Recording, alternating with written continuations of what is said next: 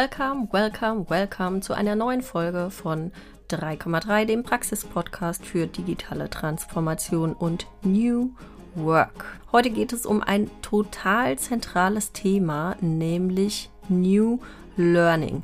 Lernen, sich weiterentwickeln gehört zum Growth Mindset und äh, zur neuen Arbeitswelt und ist quasi eine Basis dafür. Wie setze ich mir persönliche Lernziele? Wie erreiche ich die? Wie finde ich überhaupt heraus, welcher Lerntyp ich bin und welche Form von Lernen für mich am besten geeignet ist. Über das und noch, noch viel, viel mehr habe ich mit Professor Dr. Cornelia Hattula gesprochen für die heutige Folge und hört bitte ihre sehr coolen, praxisorientierten Inspirationen und Hacks zum Thema New Learning ich freue mich, dass Conny heute mein Gast ist bei 3,3. Herzlich willkommen. Hallo, liebe Annette, ich freue mich auch. Conny, was heißt für dich eigentlich Lernen? Ist das ein Seminar oder ein Webinar besuchen, ein Podcast hören, eine Fachzeitschrift lesen? Was heißt für dich Lernen? Ähm, ehrlich gestanden, Annette, ist für mich Lernen von all dem, was du gerade genannt hast, etwas. Also es ist eigentlich eine bunte Mischung. Was es definitiv nicht mehr ist, ist das, was wir vielleicht in der Schule und im Studium ähm, ganz, ganz viel gemacht haben, nämlich dieses klassische Skript lernen, Bulimie lernen, auswendig lernen und dann für eine Klausur sozusagen das Ganze ähm, zu Papier bringen und danach wieder vergessen. Also für mich ist Lernen tatsächlich ähm, mal einen spannenden Artikel zum Thema zu lesen, auf der anderen Seite zwei, drei, vier tolle Satzschnipsel aus einer Podcast-Folge rauszuziehen. Es ist ähm, ein YouTube-Video, wenn ich ein bestimmtes Thema habe, das mich interessiert. Es kann aber genauso auch ein Fachbuch sein, äh, das ich lese. Also es ist wirklich von, von allem etwas. Ist dieser bunte Blumenstrauß, den du gerade beschrieben hast, auch das, was du unter New Learning verstehst? Ähm, jein. Es ist auf jeden Fall ein Teil davon. Also New Learning mhm ist im Prinzip ein Verständnis des Lernens, bei dem das Individuum im Mittelpunkt steht. Und zwar auf der einen Seite, was, ähm, ja, was Lerninhalte angeht. Also es geht sehr viel mehr um das ganze Thema Skills erlernen und weniger sozusagen reines Fachwissen. Das spielt natürlich auch ein Thema, aber erstmal geht es ganz grundsätzlich darum, den, das Individuum zu befähigen mit den entsprechenden Skills ähm, für zukünftig gutes Arbeiten sozusagen auszustatten. Und ähm, zum anderen geht es ganz, ganz stark aber auch um Individualisierung im Sinne von Lernmaterialien. Weil mhm. es ist ja nicht so, dass jemand, der zum Beispiel super, super strukturiert ist, dass der mit denselben Materialien gut und gerne lernt, wie jemand, der einfach ein sehr kommunikativer Mensch ist. Also das heißt, der, der, eine, der eine Typ Mensch wird sehr viel mehr aus Gesprächen mitnehmen, der andere vielleicht wirklich aus einem super gut strukturierten Fachbuch.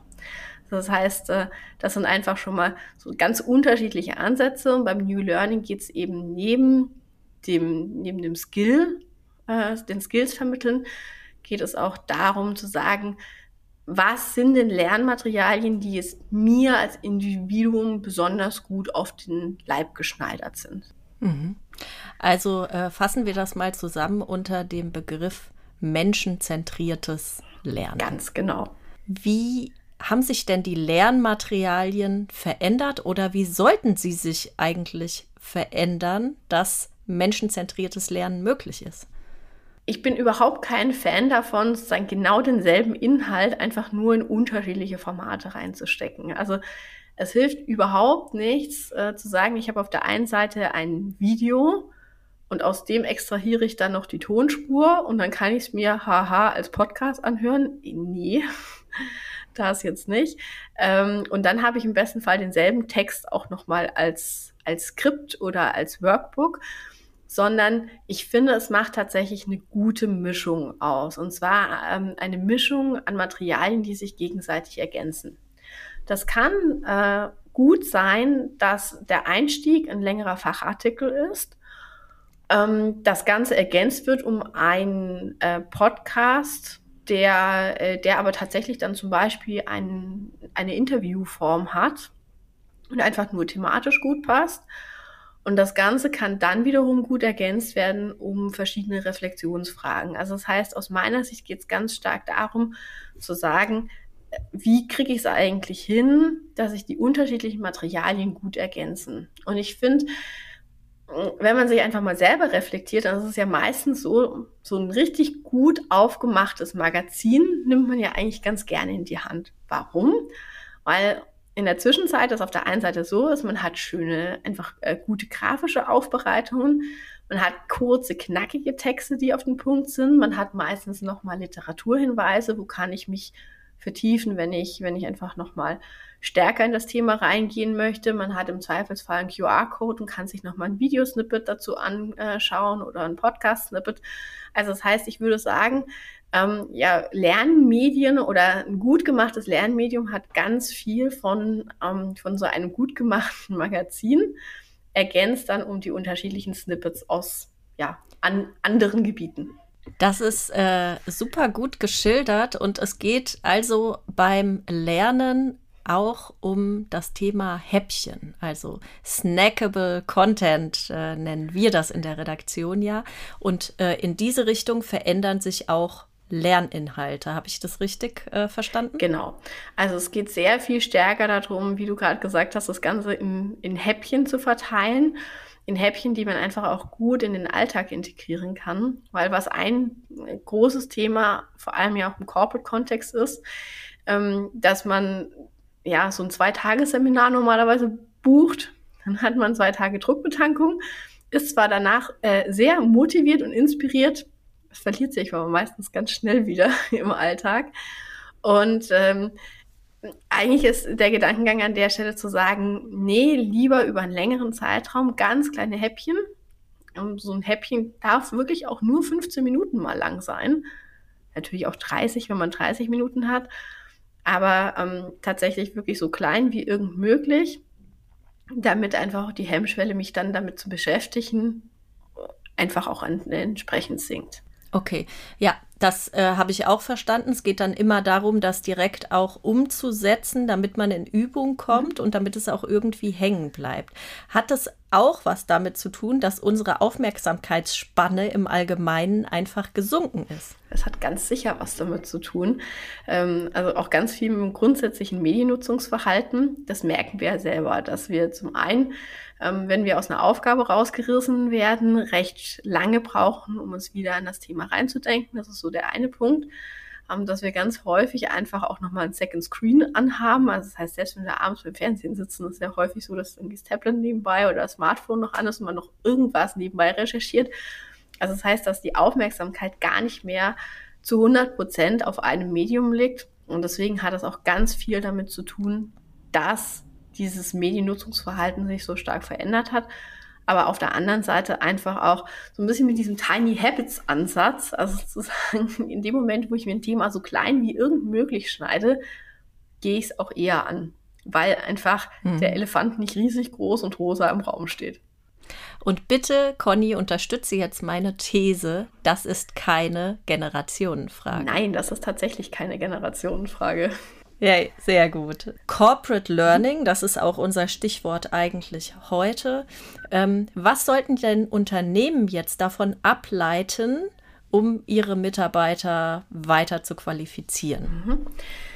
Ich persönlich ähm, würde sehr viel stärker, sagen wir mal, anfangen, lernen, anders zu denken, als es üblicherweise in den L&D-Abteilungen bisher gemacht wird. Also das heißt, das ist ja sehr, sehr häufig so. Ich habe einen standardisierten Katalog, aus dem kann ich mir meine Fortbildung aussuchen. Ähm, und, äh, und dann haben wir wirklich genau diesen Punkt. Ich bin zwei Tage weg, äh, werde druckbetankt und habe aber eigentlich recht wenig Effekt im Alltag. New Learning hat auch ganz viel damit zu tun, Lernen in anderen Formaten zu denken. Das heißt, auf der einen Seite ähm, geht es da sehr stark um individuelles Lerncoaching oder individuelle Lernbegleitung. Also das heißt, dass ein äh, geschulter Mitarbeiter, eine geschulte Mitarbeiterin sich mit dir hinsetzt, mit dir sich anschaut, was möchtest du eigentlich gerne lernen, mit dir eruiert, was hat denn in der Vergangenheit extrem gut für dich funktioniert, welche Formate, welche Medien etc. Und ähm, dir dann im Prinzip eigentlich zu deinem Ziel passende Materialien zusammenkuratiert und sich aber dann auch nochmal mit dir hinsetzt und sagt, so, schauen wir uns mal einen Terminkalender an, wann kannst du wirklich sinnvoll was lernen und wie kriegen wir einfach das jetzt auch in deinen Terminkalender eingebaut. Also sowohl das Ziel fassbar zu machen, die Materialien fassbar zu machen, aber dir auch zu helfen, das Ganze entsprechend wirklich dann auch ins Tun zu bringen. Das ist so ein Part, ähm, den ich empfehlen würde. Mhm. Und der andere ist tatsächlich eher in Team-Learning-Formate zu gehen. Ähm, ich habe ganz mhm. äh, wirklich tolle Erfahrungen gemacht mit unterschiedlichen Team-Learning-Formaten wie Learning Circles, Learning Walks oder wirklich ganz, ganz niederschwellig einen äh, Lerninspirationskanal in Teams. Also da gibt es wirklich ganz vielfältige Möglichkeiten. Aber der, die Grundidee wäre zu sagen, ich gebe eigentlich die, ähm, ja, ich sage es mal ganz vorsichtig, ähm, eigentlich die Hoheit über das Lernen gebe ich ins Team selbst weil das Team mhm. selbst ja auch anhand der Unternehmensziele, der Herausforderungen relativ genau weiß, wo fehlen uns denn im Zweifelsfall noch Kenntnisse. Und, mhm. ähm, und dann gemeinsam auch eruieren kann, wie können wir uns die denn aneignen. Also das heißt, es wäre sozusagen Punkt Nummer eins, die Hoheit ins Team geben und, äh, und eher insofern unterstützen, dass man sagt, wir zeigen euch, wie man solche Learning Circles beispielsweise konzipiert. Also ein Learning Circle ist im Prinzip nichts anderes als, ja, hat so eine Art Working Out Loud Vorbild, ist nicht hundertprozentig Working mhm. Out Loud, aber von der Idee her ist es so, ich habe Fachinhalte, ich habe im Schnitt sechs bis acht Wochen. Ich verteile mir die Fachinhalte äh, wirklich in diese kleinen Nuggets in die Wochen. Ich treffe mich mindestens einmal in der Woche mit meinem Lernzirkel und wir sprechen über sozusagen die, äh, die Inhalte, die wir uns in der Vorwoche erarbeitet haben, klären offene Fragen und gehen dann weiter. Das heißt, da haben wir auch ganz, ganz stark diesen Anwendungscharakter direkt mit drin. Also das heißt, auch da wäre es eher das Thema Befähigung ähm, in die Teams mhm. reinzutragen. Wie bekomme ich es eigentlich hin, solche Formate zu konzipieren und im Endeffekt äh, dann tatsächlich auch zu begleiten. Also das heißt, wären eigentlich die zwei Empfehlungen, die ich hätte. Auf der einen Seite mehr in Richtung Team Learning zu denken. Ich sage auch gleich gerne noch mal was so zu den Vorteilen von Team Learning, wenn ich darf. Und auf der anderen Seite ähm, zu schauen, wie kann ich eigentlich das Individuum ganz individuell zusätzlich begleiten. Bevor du zu den Vorteilen kommst, äh, ein Hinweis an die äh, HörerInnen. Falls äh, sich jemand fragt, was Working Out Loud ist, der kann noch mal in die Folge mit Lisa Schutter reinhören. Da besprechen wir das. Äh, ich würde jetzt gerne noch mal von dir genauer wissen, was ein Learning Walk ist, wie du mhm. den konzipieren würdest. Mhm. Ähm, ein Learning Walk ist im Prinzip ein Spaziergang unter Kollegen. Mhm. Das kann man tatsächlich physisch gemeinsam machen, dass man sagt, kommt, wir laufen ähm, einmal eine Viertelstunde um die Alster oder zumindest ein Teil äh, davon. Mhm. Oder hier in München, wo ich sitze, einmal eine Runde durch den englischen Garten. Jeder teilt im Prinzip sein Learning des Monats. Also mhm. mit welchem Thema habe ich mich im letzten Monat beschäftigt? Was sind äh, die zwei, drei, vier Materialien, die mich einfach dann nachhaltig geprägt haben? Und vielleicht auch ähm, habe ich irgendein tolles Tool entdeckt, mit dem ich mein Lernen strukturieren kann, mit dem ich Wissen nochmal anders strukturieren kann. Also da tatsächlich eher so ein bisschen dieses äh, sehr kleinteilige Empfehlung weitergeben. Mhm. Mm, oder sagen wir mal, die eigene, die eigene Kuration weiterzugeben. Das ähm, ist so die eine Möglichkeit. Oder aber, wenn man ein sehr stark verteiltes Team ist, dann kann man das genauso auch als Teams-Call machen und gemeinsam spazieren gehen und äh, aber dann natürlich auch nicht in einer Gruppe von zehn, sondern eher so in, äh, in, in Dreier, maximal Vierergruppen, wo jeder einfach kurz von seinem Learning berichtet. Und dann kann man im Nachgang auch nochmal wunderbar nachfragen, du, du hast dieses und jenes Buch empfohlen. Ähm, kannst du mir nochmal kurz sagen, wie das heißt? Mhm. Cool. Und äh, den Teams-Kanal mit den äh, Hacks, den kann man genauso gestalten. Genau. Also das wäre so tatsächlich das Niederschwelligste, was mir, was mir einfällt. Ähm, weil eine, irgendeine Form von, ähm, und, und wenn Slack ist oder irgendein ganz anderes mhm. Tool, aber irgendeine Art von Kommunikationstool gibt es ja in der Zwischenzeit eigentlich fast in jedem Unternehmen. Und einfach einen Kanal anzulegen, ähm, dem einen hübschen Namen zu geben und zu sagen, ähm, oder erstmal zu definieren, was darf denn da rein? Geht es wirklich nur um, ich bin das Sales-Team, was habe ich denn Spannendes über Sales ähm, gelesen, gehört, geschaut etc. Oder aber dürfen da zum Beispiel auch solche Themen rein wie, ähm, ich habe eine tolle Meditation entdeckt und äh, die hilft äh, wahnsinnig schnell, um runterzukommen, einfach auch in der Mittagspause fünf Minuten. Mhm. Also das heißt, da ähm, sozusagen angelegte schnell und die Frage ist eher zu definieren, wie stark rein auf berufliche Themen oder jetzt auch ganz spezifisch auf die Fachthemen eines Teams muss das Ganze gemünzt sein oder gibt es einfach noch eine gewisse Bandbreite? Cool. Das äh, hört sich alles relativ einfach an und die Regeln bestimmt wiederum das Team selbst und das, was es am ehesten braucht. Genau. Und äh, einfach auch äh, mit Blick darauf, wie lange arbeiten, äh, arbeitet das Team schon zusammen, wie, äh, wie vertraut ist man miteinander. Da spielt natürlich auch das ganze Thema psychologische Sicherheit eine ganz große Rolle. Ähm, in dem Moment, wo wir sehr vertrauensvoll miteinander umgehen, wird die Meditation vermutlich eher geteilt, als, äh, als wenn das einfach gerade nicht der Fall ist. Ja, verstehe. Jetzt aber zu den Vorteilen. Mhm. Was sind die Vorteile des Teamlernens? Mm, also, zum einen macht es sehr, sehr viel mehr Spaß, in einem Team zu lernen als ganz alleine. Mhm. Es hat äh, so als zweiten Faktor nochmal auch ein bisschen diesen, diesen sozialen Druck, der ganz häufig auch nicht verkehrt ist. Man erinnere sich da vielleicht einfach mal an die eigenen Studienzeiten, beispielsweise, wenn man ähm, in der Klausurenphase in die Bibliothek gegangen ist und äh, da tatsächlich sehr konzentriert äh, vor sich hingearbeitet hat und sich dann in den Pausen ausgetauscht hat. Das ist da im Prinzip auch nicht an. Also es heißt, in dem Moment, wo ich mich eigentlich committe, mit jemand anderem was zu lernen, genauso wie das beim Fitnessstudio ja auch der Fall wäre, sage ich den Termin eher weniger ab, als wenn er mir sozusagen als äh, ganz alleiniger individueller Lernblocker im Terminkalender steht. Das ist der zweite Punkt. Und, äh, und es ist sehr, sehr viel günstiger, als ein ganzes Team in so ein Zwei-Tage-Seminar zu schicken. Also das heißt, in dem Moment, wo ich sage, ähm, Schaut euch bitte an, welche Materialien gibt es, welche davon sind vielleicht sogar frei verfügbar, wo können wir nochmal durch kostenpflichtige Materialien ergänzen. Habe ich ähm, sehr, sehr viel geringeren Kostenblock, als wenn ich ein ganzes Team einfach extern schulen lassen muss. Was begeistert dich denn im Moment am meisten? Welche Methode, welches Lernwerkzeug, was, worauf fährst du gerade voll ab? ähm, hm, einiges. Äh, also ich bin grundsätzlich ein ganz großer Fan des Mediums Podcast. Äh, mhm. Mag daran liegen, dass ich tatsächlich recht auditiv lerne ähm, und mir aber tatsächlich klassische Hörbücher überhaupt, also für, für mich nichts tun, dem kann ich nicht folgen, sondern ich lerne wahnsinnig viel aus diesen Zwiegesprächen heraus.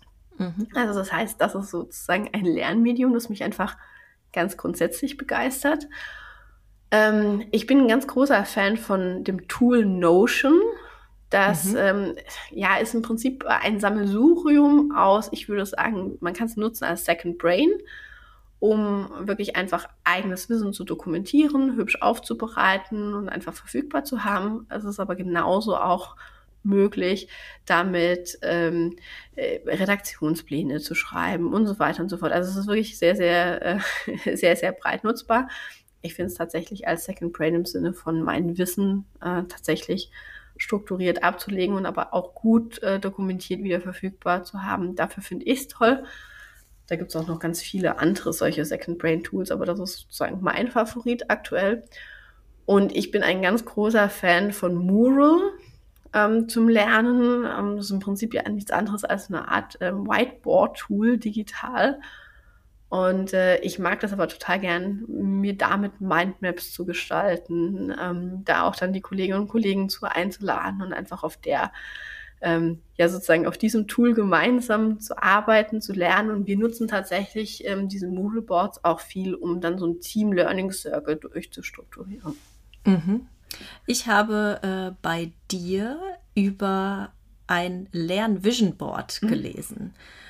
Das interessiert mich auch nochmal total. Was ist ein Lern-Vision Board? Wie legt man das an und wofür nutzt man das? Mhm. Also, ähm, Vision Board kennt vielleicht der ein oder andere eher aus, dem, sagen wir mal, aus der ganzheitlichen Betrachtung, wenn es darum geht, sich äh, für sich selbst zum Beispiel fürs nächste Jahr seine Ziele zu visualisieren. Das ist im Prinzip so der Kerngedanke eigentlich eines Vision Boards. Und wir nutzen es tatsächlich ganz spezifisch für, fürs Lernen. Also ähm, versuchen uns zu verbildlichen, was sind denn eigentlich die Themen, die ich mir beispielsweise im nächsten halben Jahr oder im nächsten Jahr, die einfach für mich eine ganz große Relevanz haben und die ich angehen möchte. Das im besten Fall auch so, ja, so bildlich wie irgend möglich, weil ich einfach die Erfahrung gemacht habe, dass alles, was, ähm, was man gut greifen kann, da fällt es einem sehr viel leichter ins Tun zu kommen. Also das heißt, ähm, wenn ich jetzt zum Beispiel lernen möchte, wie funktioniert Getting Things Done besonders gut, ähm, dann würde ich mir da tatsächlich auf dieses Vision Board den perfekten Workflow als Bild malen oder äh, mir ein geeignetes Bild einfach über die Google Bildersuche raussuchen, damit das einfach so fassbar wie irgend möglich da drauf ist. Und vielleicht am Ende des Tages auch noch so eine Inbox Zero, weil das ja eigentlich da auch ein Ziel ist, das damit einhergeht. Und da einfach so zwei, zwei bildliche Anker zu haben. Und äh, also es hilft einmal individuell wahnsinnig weiter. Ähm, man kann es aber genauso gut als Team machen, dass man sagt, was ist denn unsere Lernvision für 2023? Und dann ist eben jeder eingeladen, passende Sprüche, passende Bilder etc. zu, äh, zu bringen. Und dann kann man sich das tatsächlich auch in ein Teambüro hängen, an dem jeder vorbeikommt. Ähm, und äh, ja, letztlich äh, kann man es tatsächlich aber auch, finde ich, wahnsinnig gut als Teambuilding-Maßnahme nutzen. Wenn dem Moment, wo sich tatsächlich jeder auch ähm, auf diese Art und Weise reflektiert und das ja dann auch teilt, das ist natürlich wieder ein Faktor, der unheimlich auf dieses ganze Thema psychologische Sicherheit, Team Spirit etc. einzahlt. Hm. Das Team Learning da frage ich mich jetzt gerade, ob das auch die richtige Methode ist für Unternehmen, um alle mitzunehmen äh, auf die Reise durch die digitale Transformation, weil das ist ja was, was Unternehmen auch sehr stark beschäftigt. Wie kann ich alle äh, meine Mitarbeitenden mitnehmen. Und wir haben ja eben in den Vorteilen gehört, mh, dass das auch äh, eben so die soziale Komponente nicht zu unterschätzen ist. Mhm. Äh, würdest du das unterstreichen? Ich würde das unterstreichen. Ähm also der Vorteil von, in dem Moment wäre es ja tatsächlich dann auch eine Art größerer Learning Circle oder eine größere Learning Circle Bewegung, äh, die man, die man dafür konzipieren würde. Das heißt, es würden zum selben Thema würden einfach sehr, sehr viele Learning Circles mit demselben Inhalt parallel laufen. Also das heißt, das äh, hat dann einfach auch sehr stark diesen Graswurzel Working Out Loud mhm. ähm, Aspekt, der da eine Rolle spielt. Und dass das einfach unglaubliche Kräfte freisetzt, auch positive Kräfte freisetzt, das äh, ist ja mehrfach auch schon gezeigt worden. Daher würde ich sagen, das äh, kann ein absoluter Faktor sein, der hilft. Hm. Wir haben jetzt die ganze Zeit darüber gesprochen, wie wichtig es ist, auch seinen individuellen Lernstil zu kennen. Wie finde ich das denn eigentlich heraus, wenn ich es noch gar nicht weiß?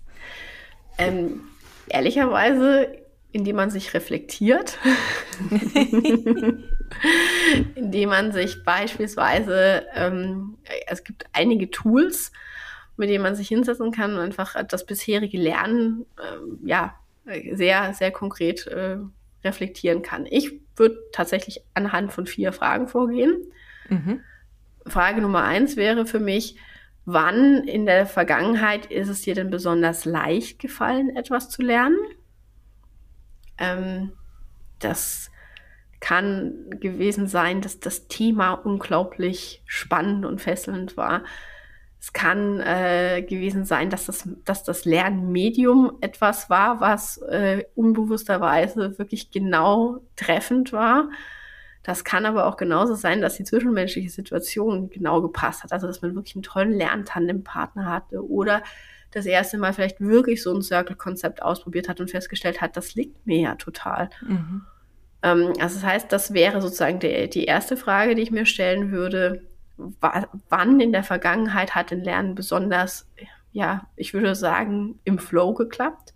Mhm. Und äh, was war denn der Hintergrund? Und der Hintergrund können, wie gesagt, kann gewesen sein, dass mich das Thema wahnsinnig interessiert hat, dass die Materialien gut gepasst haben, dass ich, ähm, dass ich eine Lernpartnerschaft eingegangen habe, etc.